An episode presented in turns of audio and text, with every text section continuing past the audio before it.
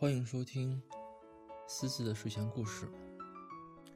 那我先要说明的是，我改名字是中午的事情，不是晚上改的。那其实也没有很复杂的理由，就是我给别人讲故事会感觉很不爽，所以还是那不管你有没有在听，我还是喜欢给你讲故事，好吧？你说的那个大量流出，我觉得不太适合在这上面放，因为它每一篇都很短的，只有几分钟，嗯，而且嗯不太好分解。那个的话，还是在微信上面直接说的好。嗯，我先讲另一个，你如果要有其他的不同意见的话，你跟我说，到时候咱们再商量。那今天咱们开始讲的故事。是一个很流行的故事，是在都敏俊系给那个什么女人讲的故事，叫做《爱德华的奇妙之旅》。好了，咱们就开始讲吧，其他的先不说了。嗯，《爱德华的奇妙之旅》第一章：自命不凡的。爱德华。从前，在埃及街旁的一所房子里，居住着一只几乎完全用瓷料制成的小兔子。它长着瓷的胳膊、瓷的腿、瓷的爪子和瓷的头、瓷的躯干和瓷的鼻子。它的胳膊和腿被金属线连接起来，这样，它的雌胳膊肘和雌膝盖、雌跟把儿便可以弯曲，使它可以活动自如。它的耳朵是用真的兔毛做的，在那皮毛的下面是很结实的、可以弯曲的金属线。它可以使那双耳朵摆出反映那小兔子的情绪的姿势，轻松愉快的、疲倦的和慵懒无聊的。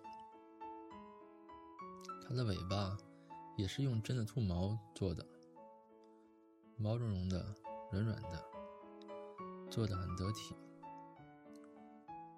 那小兔子的名字叫爱德华·图雷恩。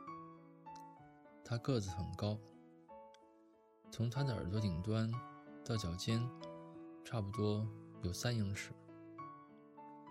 他的眼睛被涂成蓝色，显得敏锐而机智。总之，爱德华·图雷恩是个自命不凡的小家伙。只有他的胡子使他颇为费解。那胡子。又长又优雅，正如他们理所当然的那样。可是他们的材料来源，却谁也说不清楚。爱德华非常强烈的感到，他们不是兔子的胡须。那胡须最初是属于谁的？是哪个令人讨厌的动物的？对这个问题，爱德华无心考虑的太仔细。他也的确没有这样做。他通常不喜欢想那些令人不快的事儿。爱德华的女主人是个十岁大的黑头发的女孩，名叫阿比林·图雷恩。她对爱德华的评价很高，几乎就像爱德华对他自己的评价一样高。一天早晨，阿比林。为了上学而穿衣打扮的时候，他也会给爱德华穿衣打扮一番。那个小瓷兔子拥有一个特大的衣柜，里面装着一套套手工制作的丝绸衣服，用最精美的皮子，按照他那兔子的脚特别设计和定做的鞋子，一排排的帽子，帽子上面。还留有小孔，以便适于戴在他那双又大又富有表情的耳朵上。每条材质考究的裤子上面都有一个小口袋，用来装爱德华的金怀表。阿比林每天早晨都帮他给那怀表上弦。好了，爱德华。他给那表上好弦后，对他说：“当那个粗指针指到十二点，而细指针指到三点时，我就回家来和你一起了。”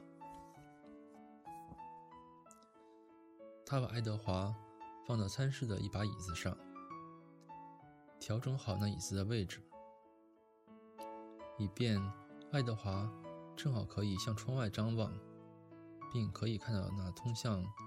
图雷恩家前门的小路，阿比林把那表在他左腿上放好，他吻了吻他的耳朵尖儿，然后就离开了。而爱德华则整天盯着窗外的埃及街，听着他的表滴答作响，默默地等待着。在一年的所有季节中。那小兔子偏爱冬季，因为冬季里太阳早早就落下去了，餐室的窗子都会变暗，爱德华就可以从那玻璃里看到自己的影像。那是怎样一种影像啊！他的投影是多么的优雅！爱德华对自己的风度翩翩惊讶不已。傍晚时，爱德华和图雷恩家的其他成员一起坐在餐室的桌子旁。阿比林、他的父母，还有阿比林的祖母，他叫佩勒格里娜。的确，爱德华的耳朵几乎够不到桌面，而且的确，在全部吃饭的时间里，他都一直两眼直勾勾地盯着前面。而看到的只是桌布明亮而耀眼的白色。不过，他就那样待在那里。一只小兔子坐在桌子旁边。让阿比林的父母觉得有趣的是，阿比林认为爱德华是只真兔子，而且他有时会因为怕爱德华没有听见，而要求。把一句话或一个故事重讲一遍。爸爸，阿比林会说：“我恐怕爱德华一点也没有听见呢。”于是，阿比林的父亲会把身子转向爱德华，对着他的耳朵慢慢的说：“为了那小雌兔子，而把刚刚说过的话再重复一遍。”爱德华。出于对阿比林的礼貌，只是假装在聆听着。实际上，他对人们所说的话，并不十分感兴趣。他对阿比林的父母和他们对他傲慢的态度，也并不理会。事实上，所有的成年人都对他很傲慢，只有阿比林的祖母，像阿比林。那样对他说话，以彼此平等的口吻对他说话。佩勒格里娜已经非常老了，她长着一个又大又尖的鼻子，一双黑亮的眼睛像深色的星星一样闪着光。正是佩勒格里娜负责照顾爱德华的生活，正是他让人定做了他。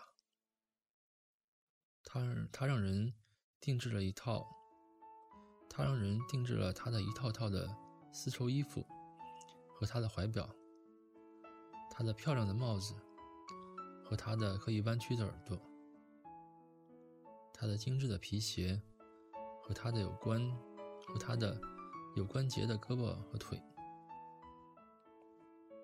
所有这些都是出自他的祖国法国的一位。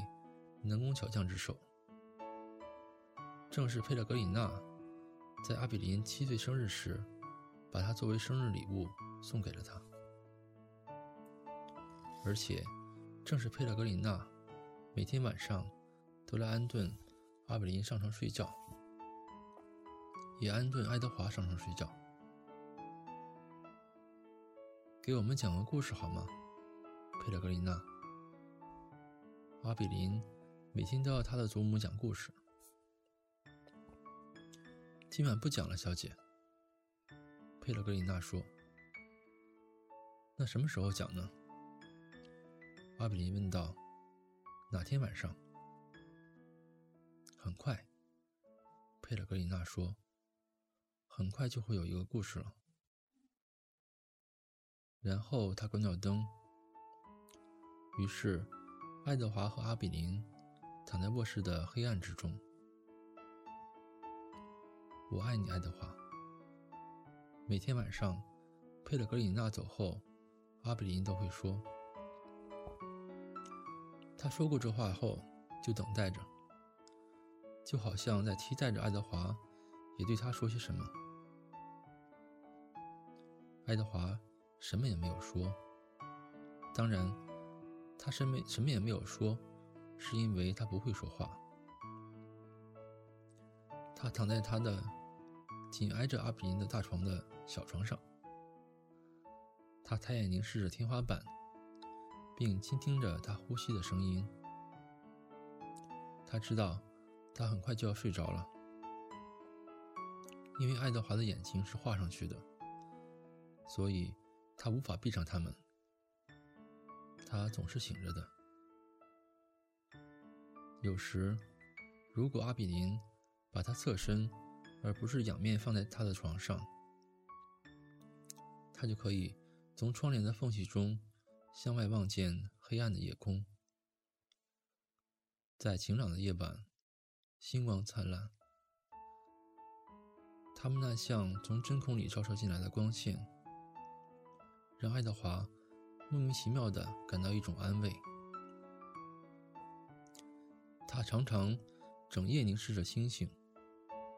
直到黑暗，最终让位给黎明。好了，第一章就讲到这儿了。那思思今天晚上要开心点哦，晚安。